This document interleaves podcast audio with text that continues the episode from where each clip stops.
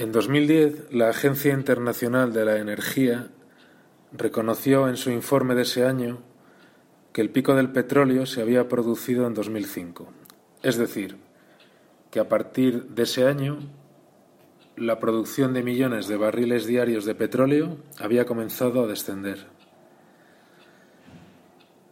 Esa misma agencia, en su informe de octubre de 2020, advirtió que si seguimos con el actual escenario de escasa inversión, la producción de todos los hidrocarburos líquidos podría decaer en un 50%.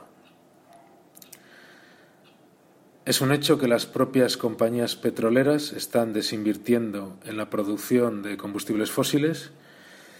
El propio Departamento de Energía de Estados Unidos, un organismo, por cierto, que no aparece en ninguna película de Hollywood y del que apenas nos hablan los telediarios, pero que es el responsable, por ejemplo, de diseñar y producir todas las armas nucleares del país.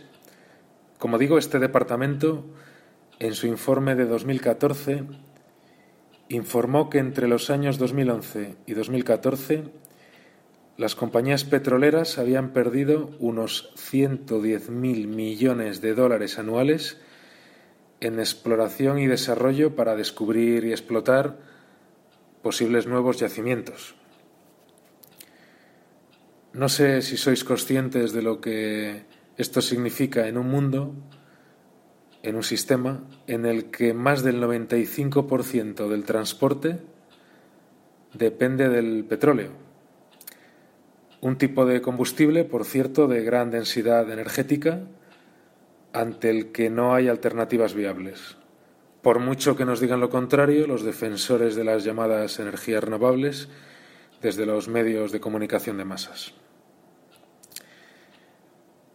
Me gustaría resaltar que todos estos datos que acabo de comentar han sido aportados por agencias gubernamentales, por instituciones que no pueden ser acusadas de conspiranoicas o subversivas precisamente.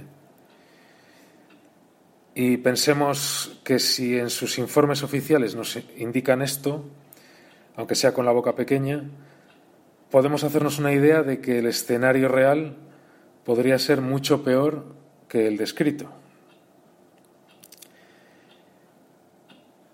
¿Por qué se sigue ocultando todo esto que acabo de comentar desde los medios de comunicación de masas? Es curioso advertir al respecto que los más media, en el fondo, nos están preparando para el descenso energético, pero sin informarnos del descenso energético, es decir, sin decirnos la verdad. Cabe preguntarse además por qué no se informa de todo esto, de lo que está sucediendo en los centros educativos, sobre todo en los centros de adultos o en las universidades. El caso es que desde el 2005 hemos comenzado a caer por la senda del descenso energético y vienen años en los que este declive energético se va a agudizar.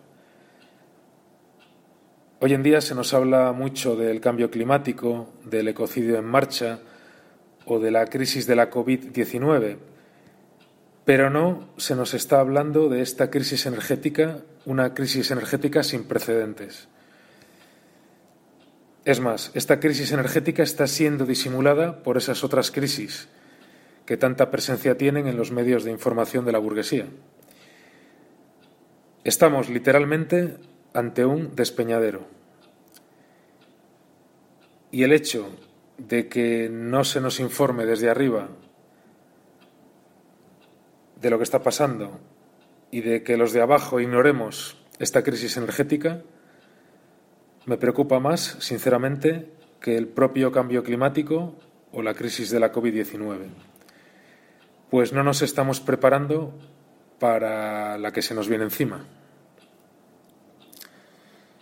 Pues eso, estamos ante un despeñadero.